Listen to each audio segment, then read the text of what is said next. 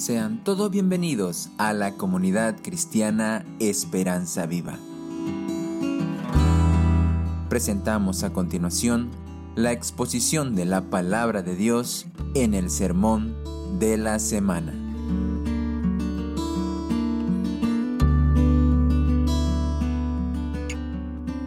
Estamos haciendo un seguimiento al libro de Marcos y vamos por Marcos capítulo 5 y ¿Qué pasó antes de comenzar con Marcos capítulo 5? Aproximadamente a las 6 de la tarde Jesús le dice a su discípulo, vamos al otro lado de la orilla. Suben los discípulos Jesús y en medio de esa, eh, del mar de Galilea se desató una tormenta. Los discípulos pensaron que iban a morir. Se levantó Señor Jesús y dijo, calma, enmudece. Y la tormenta desapareció y el mar se aquietó y los discípulos estaban preguntando, ¿quién es este? ¿Quién es este que hasta el mar le obedecen? Y aunque ellos no lo esperaban, muy pronto iban a tener su respuesta, porque el viaje continuó. Se cree que como partieron a las seis de la tarde y el mar de Galilea tiene ocho kilómetros de diámetro, no les tomó mucho cruzar al otro lado. Más o menos están llegando al amanecer o al anochecer todavía entre las 3 y 6 de la mañana al otro lado de la orilla. Aún está de noche, aún está oscuro, aún hay tinieblas y sobre esas tinieblas el Señor va a demostrar su poder. El sermón de hoy se llama El poder de Jesús sobre las tinieblas. Acompáñeme a orar, por favor. Querido Señor, guíanos, Señor. Querido Señor, obra en nuestros corazones. Querido Señor, transforma nuestras vidas. Te lo pedimos, Padre, en nombre de Cristo Jesús. Amén. Hace unos 20 años atrás, eh, eh, quizás un poquito más, por el tema de que se robaban cadáveres y cuerpos allí en el cementerio de la Cuchilla, fueron los medios de comunicación y le preguntaron ¿no? a, los vecinos este, qué sentían alrededor de los que vivían en el cementerio de la Cuchilla, ¿no? Si tenían temor, porque también ya se dio el tema de que habían bultos y, bullas en la noche. Así que les justo le preguntaron a un vecino que, está, que vivía en la parte de atrás. Incluso en ese tiempo no estaba el muro que hoy está puesto. Entonces, básicamente, en la parte de atrás del cementerio estaba abierto y un monte. Y le preguntaron al Señor, Señor, ¿usted tiene miedo de vivir aquí en el cementerio? Cerca del cementerio. Y a lo que el Señor respondió, mire, le dijo, ¿sabe qué? Aquí yo le tengo más miedo a los vivos que a los muertos, porque aquí en este cementerio se meten los maleantes, se meten los pitilleros y uno no puede estar tranquilo. Por los muertos, muertos están. Y saben qué? Les dije que el Señor Jesucristo y los discípulos acaban de llegar al otro lado del lago. ¿Y saben a qué han llegado? A un cementerio. Y llegaron de noche o en, eh, en, la madrugada. Y no es un muerto el que les aparece en esta escena, sino es un hombre vivo. Le invito por favor que habla su Biblia allí en Marcos capítulo 5 y qué bueno que trajo su Biblia y siempre le vamos a estar animando y como usted trajo su Biblia vamos a leerlo todo, ya vamos a leer Marcos capítulo 5 del 1 hasta el 20 y dice así y usted presta atención a los detalles. Vinieron al otro lado del mar, a la región de los Gadarenos, y cuando salió él de la barca, enseguida vino uno a su encuentro de los sepulcros, un hombre con un espíritu inmundo, que tenía su morada en los sepulcros, y nadie podía atarle ni aun con cadenas, porque muchas veces había, sido atado con grillos y cadenas, mas las cadenas habían sido hechas pedazos por él, y desmenuzado los grillos, y nadie le podía dominar. Y siempre de día y de noche andaba dando voces en los montes y en los sepulcros e hiriéndose con piedras. Cuando vio pues a Jesús de lejos, corrió y se arrodilló ante él, y clamando a gran voz dijo, ¿qué tienes conmigo Jesús, Hijo del Dios Altísimo? Te conjuro por Dios que no me atormentes, porque le decía, sal de este hombre espíritu inmundo. Y le preguntó, ¿cómo te llamas? Y respondió diciendo, Legión me llamo, porque somos muchos. Y le rogaba mucho que no le enviase fuera de aquella región. Estaba allí cerca del monte un gran hato de cerdos paciendo. Y le rogaron todos los demonios diciendo, envíanos a los cerdos para que entremos en ellos. Y luego Jesús les dio permiso y saliendo aquellos espíritus inmundos entraron en los cerdos, los cuales eran como dos mil, y el hato se precipitó en el mar por un despeñadero y en el mar se ahogaron. Y los que apacentaban los cerdos huyeron y le dieron aviso en la ciudad y en los campos y salieron a ver qué era aquello que había sucedido. Vienen a Jesús y ven al que había sido atormentado el demonio y que había tenido la legión sentado, vestido y en su juicio cabal, y tuvieron miedo. Y les contaron los que habían lo habían visto cómo le había acontecido al que había tenido el demonio y lo de los cerdos. Y comenzaron a rogarle que se fuera de sus contornos. Al entrar en la barca, el que había estado endemoniado le rogaba que le dejase estar con él. Mas Jesús no se lo permitió, sino que le dijo, vete a tu casa, a los tuyos, y cuéntales cuán grandes cosas el Señor ha hecho contigo y cómo ha tenido misericordia de ti. Y se fue y comenzó a publicar en Decápolis cuán grandes cosas había hecho Jesús con él, y todos se maravillaban. Este texto, mis queridos hermanos y amigos, nos refleja algo que a veces tratamos de obviar, que a veces no queremos mencionar, y es que hay un mundo de tinieblas. Ahora, debemos observar que esta actividad demoníaca se intensificó de una manera fuerte y clara cuando el Señor Jesús estaba aquí en la tierra. Evidentemente, Satanás quería impedir la obra de la redención. Satanás puso toda su artillería y todos los demonios estaban allí para que Cristo Jesús no logre cumplir su misión. Así que no debemos interpretar los hechos generalmente que vemos en el Nuevo Testamento, porque sobre todo en el libro de Marcos y otros relatos más, pareciera que es una constante. No debemos trasladar esa realidad a nuestros días porque evidentemente el Señor Jesús no está en este momento físicamente. Los tuvo ese momento y Satanás se enfrentó de hecho cara a cara con el Señor Jesús. Pero otra cosa que tampoco podemos obviar es que esos espíritus y esos demonios aún están presentes en este mundo. Aún tienen la fortaleza y aún tienen el poder para hacer esas cosas que estamos viendo en el Nuevo Testamento. Y vemos en esta escena justamente en una persona este hombre. La palabra del Señor dice que era un hombre inmundo. Otras, otras, eh, otras veces se dice un hombre endemoniado. Básicamente los dos son sinónimos. ¿Qué significa un hombre de espíritu inmundo, un hombre endemoniado? Alguien que está siendo controlado por uno o más demonios. Alguien que está siendo controlado por uno o más demonios. Ya no tiene control de sí, sino que un espíritu, justamente como dice aquí, está controlando todo el ser de esta persona. En el Nuevo Testamento por lo menos hay 12 referencias a personas que sufrieron este tipo de posesiones. Ahora, ¿cuál es el origen de los demonios? ¿Cuál es el origen de los demonios? Cuando Satanás se reveló en el cielo, un tercio de los ángeles se rebelaron y Satanás y sus ángeles se convirtieron en fuerzas de oposición, en las fuerzas de las tinieblas que hoy vemos en la palabra del Señor. Ahora, simplemente a modo de introducción y tratando de responder unas preguntas que seguramente usted inmediatamente tiene en su mente es, ¿cuál es la afectación? ¿Cuál es el poder que tienen estas fuerzas demoníacas? En la palabra del Señor vemos con claridad que los demonios pueden traer enfermedad, en Mateo capítulo 9, una persona no puede hablar a causa de un demonio. En Mateo capítulo 12 hay una persona que tiene ceguera a causa de un demonio. En Lucas 13 hay una persona que tiene una deformidad física y el Señor Jesucristo dice porque es a causa de un demonio. En Mateo 17 hay una persona que tiene epilepsia a causa de un demonio. Ahora, sería una er-, conclusión errónea decirle que toda enfermedad tiene que ver con una posesión demoníaca. No lo vemos así en el Nuevo Testamento. Le mencioné casos particulares donde claramente el Señor Jesucristo dice, esta persona está enferma porque un demonio, pero otras personas recibieron sanidad y no hay ninguna señal de que esta persona estuviera endemoniada.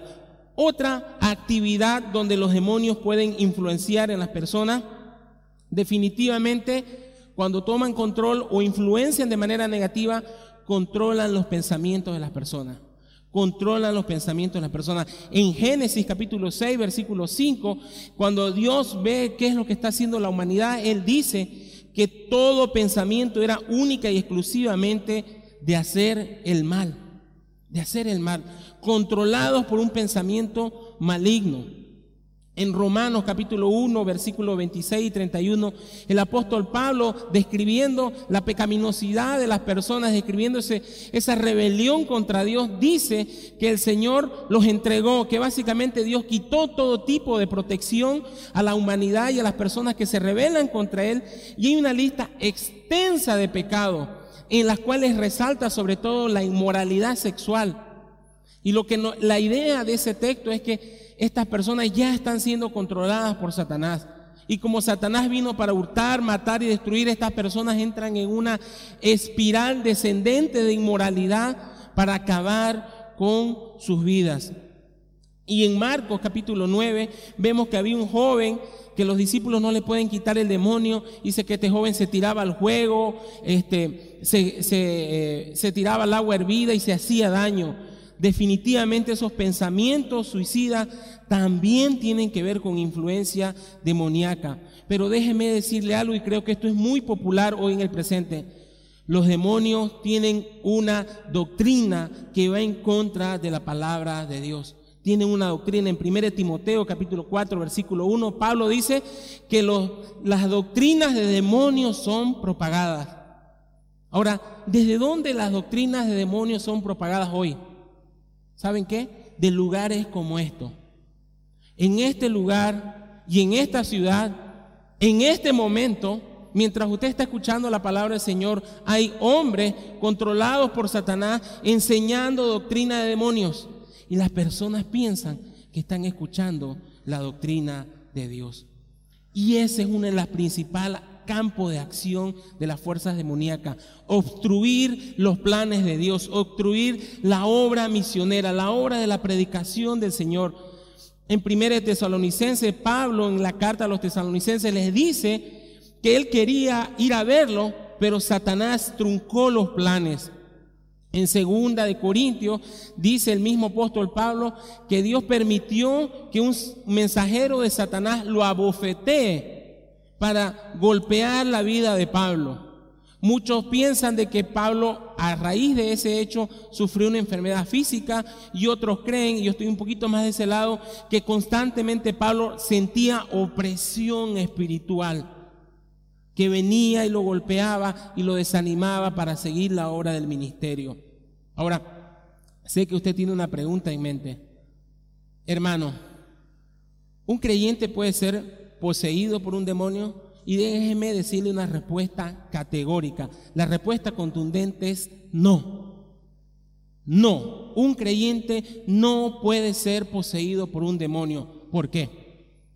Porque cuando por la obra de Dios nacemos de nuevo, se nos da un nuevo corazón, una nueva mente. ¿Y quién viene a morar en ese nuevo corazón? El Espíritu Santo. Y sabe que el Espíritu Santo no permite avasallamiento, ahora que está de moda ese tema.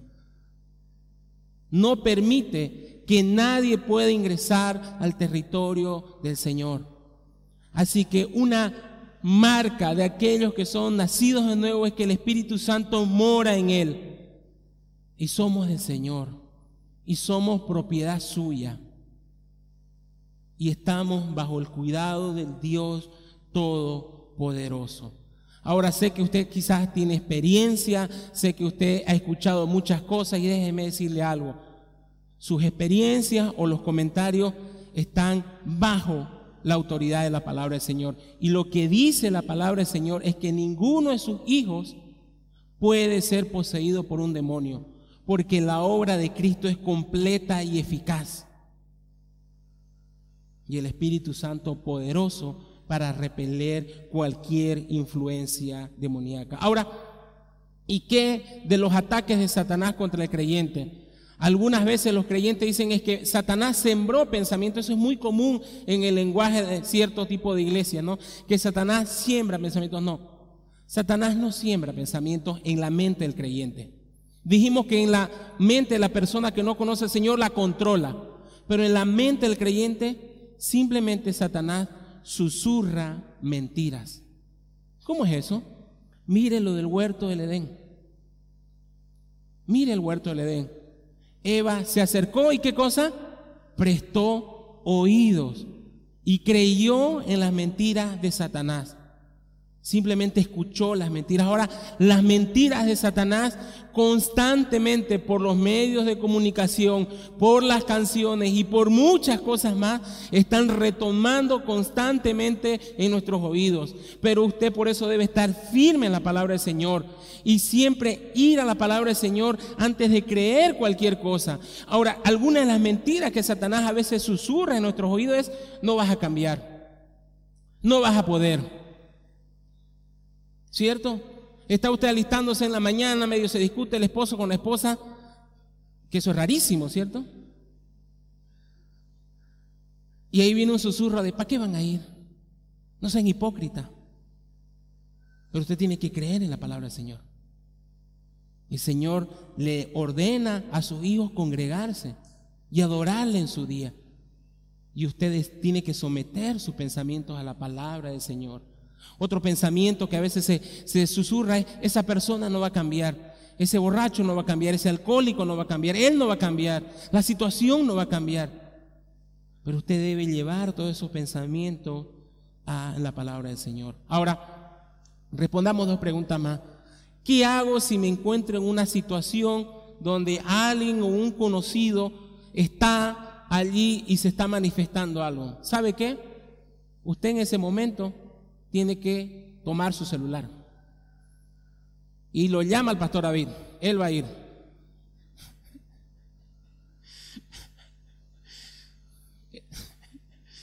Y si él quiere me llama, pero usted llámelo a él. ¿Sabe qué? En la palabra del Señor no dice que hay un don específico de expulsar demonios, porque tampoco hay una orden específica. Aunque sí vemos que Pablo, y en el contexto de los hechos, tenían ese poder, pero no es un don que se ve constantemente en el Nuevo Testamento. Y eso va a lo que yo le iba a decir. En la época de la naciente iglesia, en la época del ministerio del Señor Jesús, la oposición era fuerte.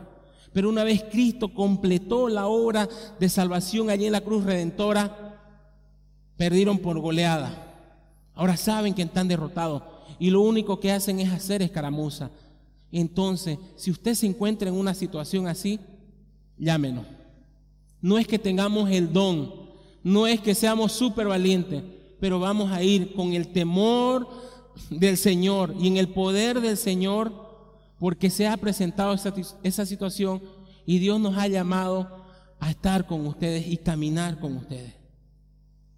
No se ponga usted a intentarlo a no ser que usted sienta una clara convicción del Señor a hacer frente. Pero nuevamente, no lo haga solo. Espere, no. Vamos a llegar muy pronto. Pero usted puede decir, y mientras usted llega, ¿qué hago? Santiago 4.7. Por lo tanto, dice, sométanse a Dios, opongan resistencia al diablo y él huirá de ustedes. La orden es someterse a, a Dios. Usted se encomienda al Señor usted ora al Señor, usted pone la vida de esa persona delante del Señor y se pone firme y resiste. Y el diablo huirá de nosotras. Ahora, hay dos versos que son interesantes comentarlos para ustedes, para que ustedes entiendan de que esto a veces no es un juego y que no se trata de valentía simplemente y de animarse. En Daniel capítulo 9 y 10 hay un relato muy interesante. Daniel está orando, está con el corazón quebrantado y allí aparece el ángel Gabriel. Y el ángel Gabriel le dice, Daniel, tus oraciones han sido escuchadas. Y yo estaba viniendo a traerte la respuesta de Dios, Daniel, pero por tres semanas fui retenido por un espíritu Y estaba brava la pelea Daniel hasta que tuvo que venir el arcángel Gabriel a ayudarme. No comprendemos lo que sucede en el mundo espiritual, pero sí son poderosos. Fíjense, tres semanas de lucha allí. Y tuvo que venir el arcángel a echarle una manito. Es por eso que una advertencia honesta y sincera es, mi querido hermano, póngase al cuidado del Señor, resguarde su mente, resguarde su corazón y no lo intente, no se acerque. Resista bajo el cuidado del Señor. Otro verso muy interesante en el libro de Judas, en el versículo 9, se refiere a un evento que no se encuentra en ningún otro lugar de la Escritura y es muy breve y dice así, pero ni aún el arcángel Miguel, cuando contendía disputando con el diablo el cuerpo de Moisés, se atrevió a pronunciar un juicio de maldición contra él, si no le dijo, sino que dijo, el Señor te reprenda. No hay mucha explicación acerca de este texto, pero que nos dice que estaba el arcángel Gabriel, estaba Satanás y estaban disputando el cuerpo de Moisés. La explicación de eso no lo conocemos. Pero lo que se nos dice es que ni siquiera el arcángel se puso a pelear con Satanás de boca, sino lo único que le dijo es, el Señor te reprenda. ¿Qué hizo el arcángel? Que es el arcángel más poderoso del cielo. Se puso a reprender a Satanás, se puso a decirle cosas o simplemente le dijo, el Señor te reprenda. ¿A quién puso delante el arcángel? Al Señor. Y no fue más. Cuando el Señor Jesucristo fue tentado en el desierto, se puso a reprender, se puso a gritar, se puso a dar conjuros o que simplemente dijo, escrito está. Respuesta corta, breve y poderosa de la palabra del Señor. Eso es lo que está escrito en la palabra del Señor. Lo demás, invento. Lo demás, envalentonada. Lo demás, y muchas de estas personas que dicen tener este poder para expulsar demonios y todo ese tema, lo único que hacen es engordar sus billeteras y robarle y sacarle dinero a las personas. Hay personas seguramente que están llenas del Espíritu Santo y el Señor las llama a enfrentarse a estos poderes. Los misioneros que están llevando la obra adelante tienen historias impresionantes de lucha espiritual, pero son ellos, porque están a miles de kilómetros de distancia en situaciones especiales y el Señor los fortalece y les da una capacidad especial y un poder sobrenatural. Pero no es lo común, no es el día a día como en muchos otros lugares se enseña. Dicho esto, sé que hay mucho por comentar y mucho por decir, pero creo que con eso tenemos un pantallazo general para mirar un poco este texto con ese corazón y entender qué es lo que está pasando allí. Y lo que está pasando allí es que sale un hombre, y dice ahí en Marcos capítulo 5, versículo 4, que muchas veces había sido atado con grillos y cadenas.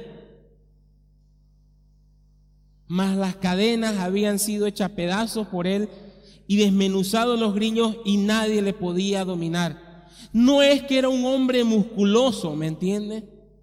Era un hombre que tenía un poder sobrenatural. Sobrenatural inexplicable.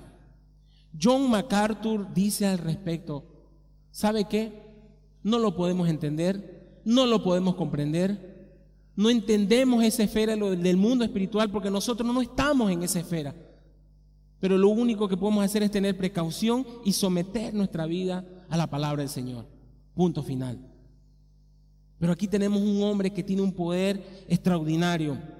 Ahora, de qué fuerza disponen los creyentes, de qué poder dispone el creyente, cuál debe ser la actitud frente a este tipo de fuerza. El pasaje clave creo que es el que está allí en Efesios capítulo 6, versículo 10 al 12, que nos dice, fortalezcanse con el gran poder del Señor. ¿Quién tiene un gran poder superior a esta fuerza? El Señor. Pónganse toda la armadura de Dios para que puedan hacer frente a las artimañas del diablo. Porque nuestra lucha no es contra seres humanos, sino contra poderes, contra autoridades, contra potestades que dominan este mundo de las tinieblas, contra fuerzas espirituales malignas en las regiones celestes. Y la orden específica allí es, no es vayan a la lucha, sino la orden específica es protéjanse, póngase la armadura del Señor y esté firme ahí, aguante. Es como cuando los policías, cuando hay una marcha de protesta, Dios se ponen en fila y un policía pone un escudo delante y otro policía pone un, escudo arriba, ¿no? Y ahí vienen los manifestantes y le tiran ladrillos y le tiran golbillos ahí. Y ellos dicen, firme, firme, firme. Esa es la actitud del creyente. Debe mantenerse firme. Debe permanecer con la armadura del Señor y con el poder del Señor. Firme, firme. Esa es la orden del Señor frente a, este tipo de fuerza, mantenernos firmes. Y es por eso que en la oración modelo que tenemos, tenemos una muy buena idea de parte del Señor. Y perdón por decir muy buena idea, una orden. Líbranos del mal. Amén. Y la traducción en realidad es líbranos del maligno. Así como debemos orar por el pan nuestro de cada día, así como oramos por cumplir la voluntad del Señor, debemos decirle al Señor, líbranos del mal. Líbranos del mal, líbranos de las tentaciones, Señor. Señor, protégenos. Tú resguárdanos. No olvide esa oración cada mañana. Dicho sea de paso, eso nos lleva al segundo punto ya que hablamos del poder del Señor.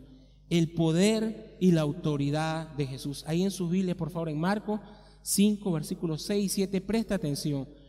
Este hombre que tenía una fuerza extraordinaria, este hombre que nadie le podía dominar, este hombre que forma parte de esas autoridades, de esas potestades, de esas tinieblas, cuando vio pues a Jesús de lejos, corrió, ¿qué dice allí? Por favor, léalo usted, y se arrodilló ante él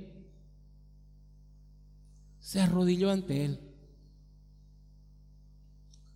Cuando está Jesús allí, no hay una lucha espiritual, no hay una guerra espiritual, porque ellos ya están derrotados, ellos no tienen oportunidad.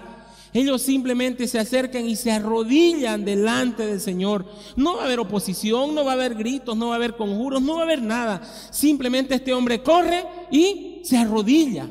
Y este hombre está siendo controlado por los demonios. Así que todos los demonios, al ver a Jesús, muchachos, la mejor idea que tenemos, arrodillarnos delante de Jesús.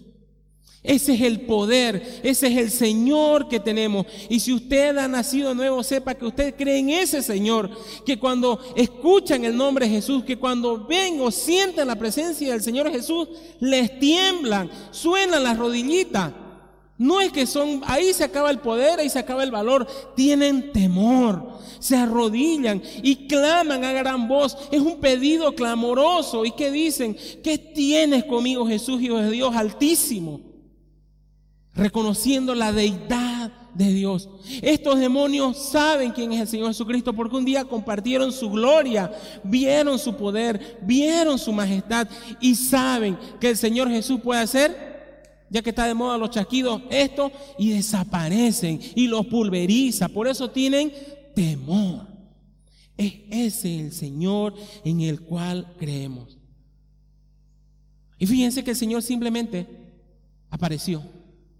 Al bajar de la barca, temblaron, se asustaron y dijeron, te conjuro por Dios, no me atormentes, no me atormentes. La presencia del Señor los puso nerviosos. Sabían que el, que tiene el poder para destruirlo, los podía destruir. Ahora, el Señor Jesucristo hace algo muy interesante y le pregunta, ¿cómo te llamas? El Señor Jesucristo conocía perfectamente quiénes eran ellos. El Señor Jesucristo conocía, no necesitaba recibir la información. Pero hay 12 hombres detrás del Señor Jesús y por lo menos quizás otro grupo de discípulos, porque como dijimos en la prédica de la tormenta, no era una barca, quizás eran dos o tres, que están allí en completo silencio.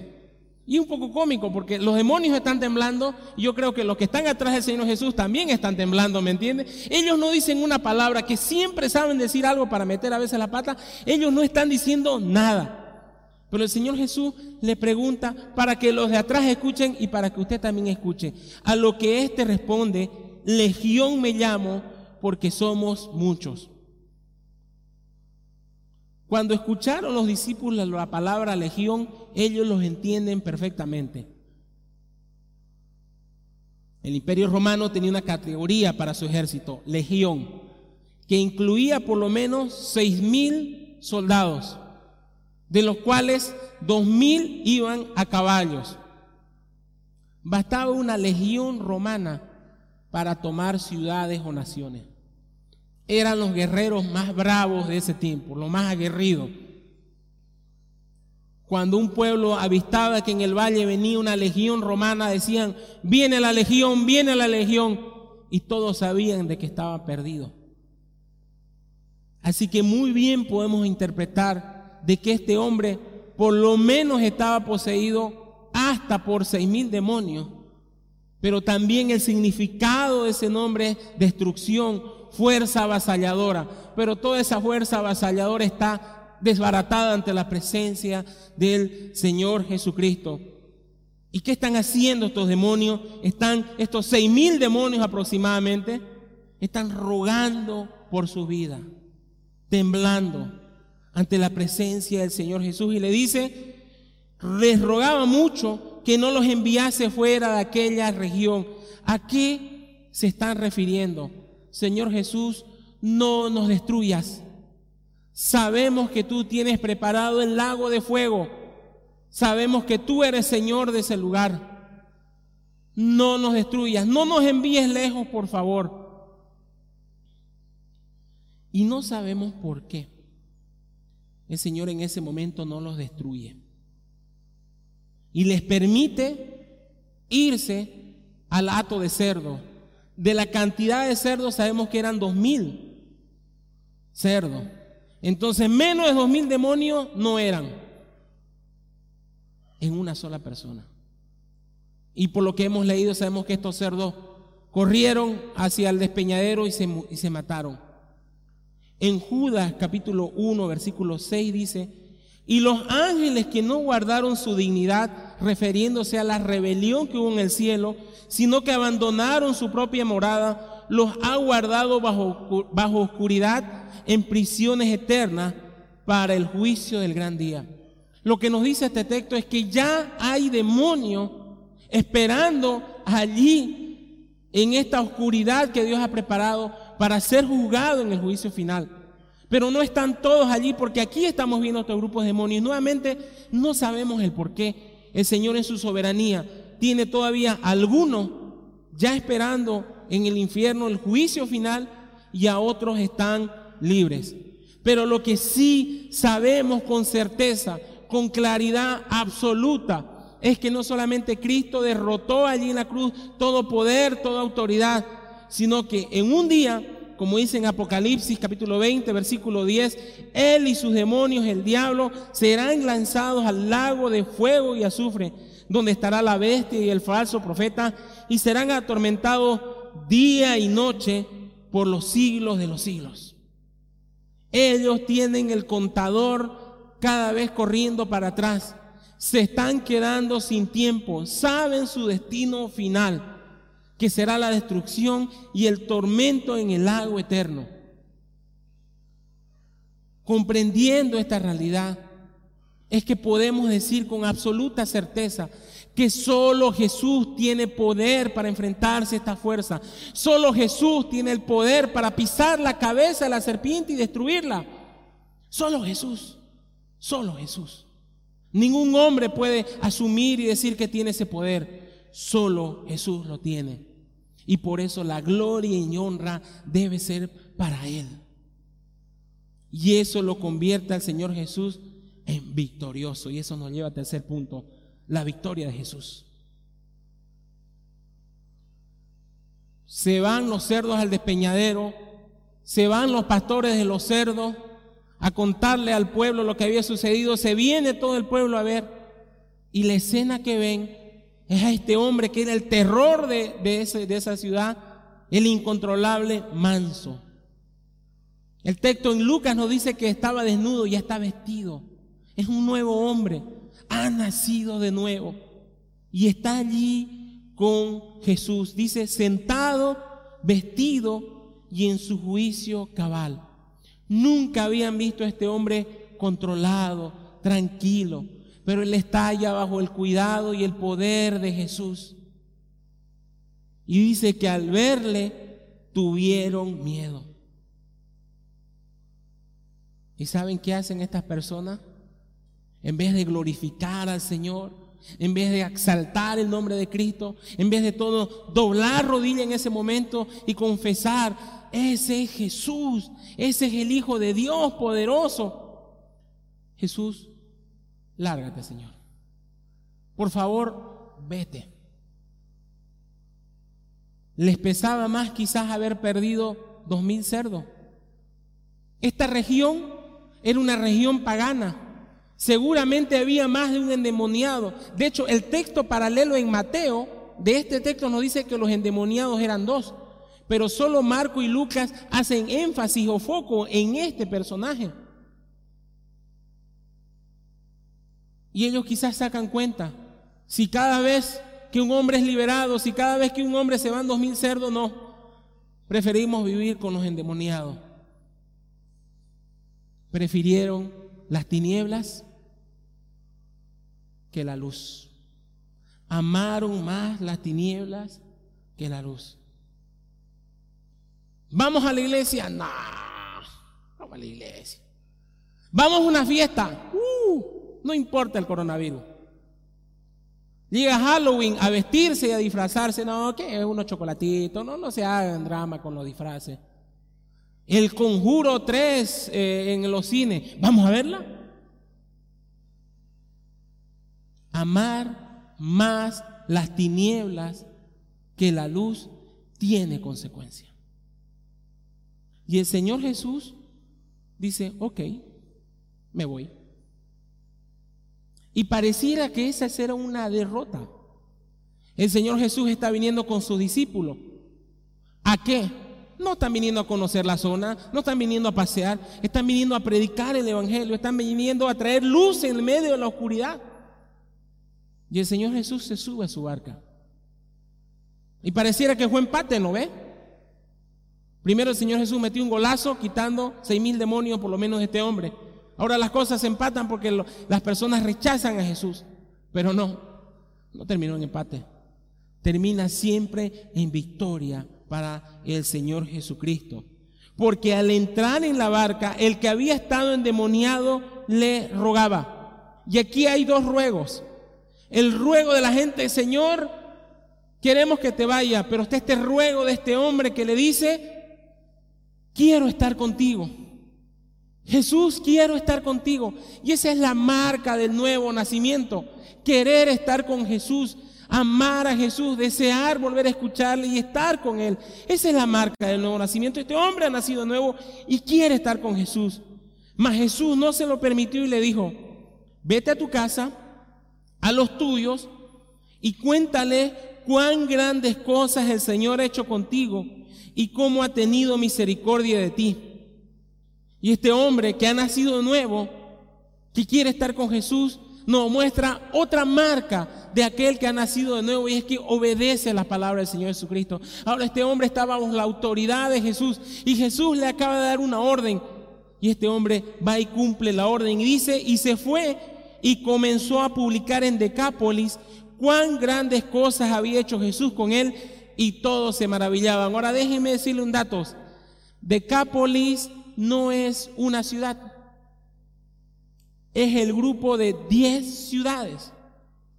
Donde estaban en ese momento era Gadara, por eso el título es el endemoniado Gadareno, no ganadero. Gadareno. Habían 10 ciudades más. Y esas diez ciudades estaban en el plan del Señor Jesucristo de ir a predicar el Evangelio. Y estos seis mil demonios estaban gobernando un hombre y probablemente la zona. Y el Señor Jesús se alza en victoria porque solo necesita uno. Aproximadamente el historiador Fabio Josefo nos dice que en esos pueblitos por lo menos habitaban cuatro mil personas. Multiplíquelo por diez, porque este hombre se fue a multiplicar, se fue a predicar a las diez ciudades. ¿A cuántas personas probablemente escucharon el Evangelio? 40 mil. Esa es la victoria del Señor Jesús. Ese es el poder del Señor Jesús. Él no necesita un ejército, Él no necesita una legión, Él necesita un hombre obediente, sumiso a la voluntad del Señor para llevar el Evangelio. Él no necesitó capacitación, Él no necesitó un seminario, Él simplemente tenía que decir lo que había sucedido en su vida que fue un hombre que en un momento fue poseído por demonios y que a partir de ahí se volvió un ser despreciable, que lo encadenaban y que rompían los grilletes, que sus brazos y sus marcas, porque se lastimaba con piedras. Imagínense la figura de este hombre. Y él decía, yo un día fue este hombre. Y todos decían, sí, te conocemos, tú eras ese hombre endemoniado, del que todo el mundo hablaba, que nadie podía controlar. Pues ahora estoy salvo, porque tuve un encuentro personal con Jesús y él transformó mi vida y él cambió todo y ustedes ríndanse ante el poder del Señor Jesús porque Él es Dios todopoderoso. Y ese hombre llevó la victoria de Jesús a cada pueblo, a cada ciudad, a cada familia, a cada corazón. Un solo hombre. Esa es la victoria del Señor Jesús. Esa es la arma que tiene, es la mejor arma que tenemos, mis queridos hermanos. Olvídese de los conjuros, olvídese de la palabrería. Es la palabra del Señor que debe ser llevada. Gloria a Dios que hoy hay seminarios, que hoy tenemos talleres. El día ayer comenzamos uno aquí en la iglesia. Tómelos todos si es posible. Pero no se olvide de ir y llevar el Evangelio. No se olvide de ir y llevar la palabra del Señor. Esta es la arma que tenemos. En la armadura del creyente se nos dice que tenemos la espada. Y es esta la espada que tenemos. Esta es la espada poderosa. No porque haya capacidad en nosotros, sino porque el Señor es poderoso. Y Él solo necesita uno. Yo me pregunto si en esta mañana hay uno de todos ustedes que mañana mismo va a empezar a predicar el Evangelio. Si hay uno entre ustedes que va a rendir su vida al Señor y va a hacer cambios verdaderos. Yo me pregunto si hay uno que por lo menos mañana en su empresa, en su universidad, va a tomar un tiempo y decirles, quiero compartirles algo. El cambio que Jesús hizo en mi vida. Solo pido que sea uno porque el Señor es poderoso. Él va a alzarse en victoria. Él cuando quiere llevar su evangelio necesita solo uno. De hecho, transformó el mundo con solo doce. En 2 Corintios capítulo 10, versículo 3 a 5 dice, pues aunque andamos en la carne, no militamos según la carne, porque las armas de nuestra milicia no son carnales, sino poderosas en Dios para la destrucción de fortaleza. Destruimos, y escuche esto, los argumentos y toda altivez que se levanta contra el conocimiento de Dios. Llevamos cautivo todo pensamiento maligno a la obediencia de Cristo. El ataque de Satanás siempre es con mentiras, con engaño. Y es por eso que nuestra principal alma es la palabra del Señor, porque esa es la verdad absoluta y total. Tenemos un arma poderosa y verdadera. Y esa arma de la verdad de Dios destruye, destruye las fortalezas espirituales en la mente y en los corazones de las personas. Allí en el mismo huerto del Edén, Eva escuchó las siguientes palabras. Tu simiente se enfrentará a la serpiente. Esta te herirá en la cabeza. Esta simiente te destrozará, destrozará al enemigo.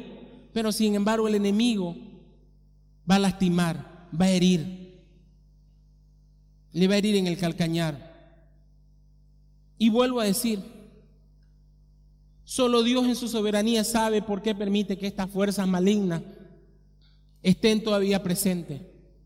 Pero una cosa yo sé, que mi Señor es poderoso. Una cosa yo sé, que Cristo Jesús vive en mi corazón. Una cosa yo sé, de que si el enemigo viene a atacarme, está mi Señor para protegerme y para guardarme. Hablando de serpiente, una de las picadas de serpiente más poderosas y venenosas, letales para todo ser humano, es la picada de la serpiente de cascabel. Si usted no recibe el antídoto en unas cortas horas, inmediatamente puede morir. Pero ¿saben qué? El antídoto fabricado para la serpiente de cascabel y otras muchos más, ¿saben de qué? ¿Cuál es su base? Es la sangre del cordero. Cuando una serpiente de cascabel muerde a un cordero, el cordero se lastima, se inflama, pero no muere, porque la sangre del cordero es poderosa y de allí se hacen los antídotos. Es indestructible frente al ataque de la serpiente. ¿Dónde están aquellos que han sido salvados y protegidos por la sangre del Cordero? Ustedes, hablando de inmunidad, hablando de vacuna, ustedes están protegidos por la sangre del Cordero. Y si el enemigo nos puede golpear, si el enemigo puede traer problemas, y si el enemigo va a estar allí machacando, pero no puede arrebatarnos nuestra vida, porque estamos protegidos por la sangre del Cordero. Oremos. Querido Señor, gracias querido Padre Señor por tu amor, tu poder Señor. Infinito, inigualable Señor. Deja en ridículo Señor cualquier oposición demoníaca Señor. A veces Señor somos negligentes Señor. No nos ponemos detrás tuyo primeramente Señor. A veces queremos cruzar al bando enemigo Señor Perdona nuestra torpeza y nuestra negligencia, Señor. A veces, Señor, nos levantamos y no nos revestimos, Señor, de nuestra coraza, de nuestra armadura, Señor. No pedimos el ser fortalecidos en ti, Señor. Y ni mucho menos te pedimos, Señor, que nos protejas del maligno, Señor. Perdón, Señor. Pero, Señor, perdón por sobre todo, Señor por no ser obedientes a tu llamado y a tu mandato, Señor. De ir y predicar el Evangelio, Señor. De salir, Señor, y contarles a todos la obra de Cristo en nuestra vida, Señor. Este hombre, Señor, fue valiente, Señor. Este hombre fue revestido con poder. Se en un gran predicador, Señor. Señor, que por lo menos en esta mañana levantes uno, dos, tres, los que tú quieras, Señor para tu honra y tu gloria y para que tu reino crezca y avance y las tinieblas retrocedan, Señor. En Cristo Jesús, Señor. Amén.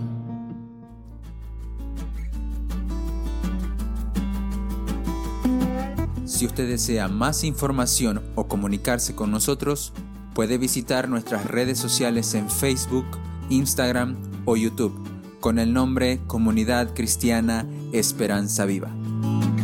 Desde Santa Cruz, Bolivia. Gracias por escucharnos. Hasta la próxima.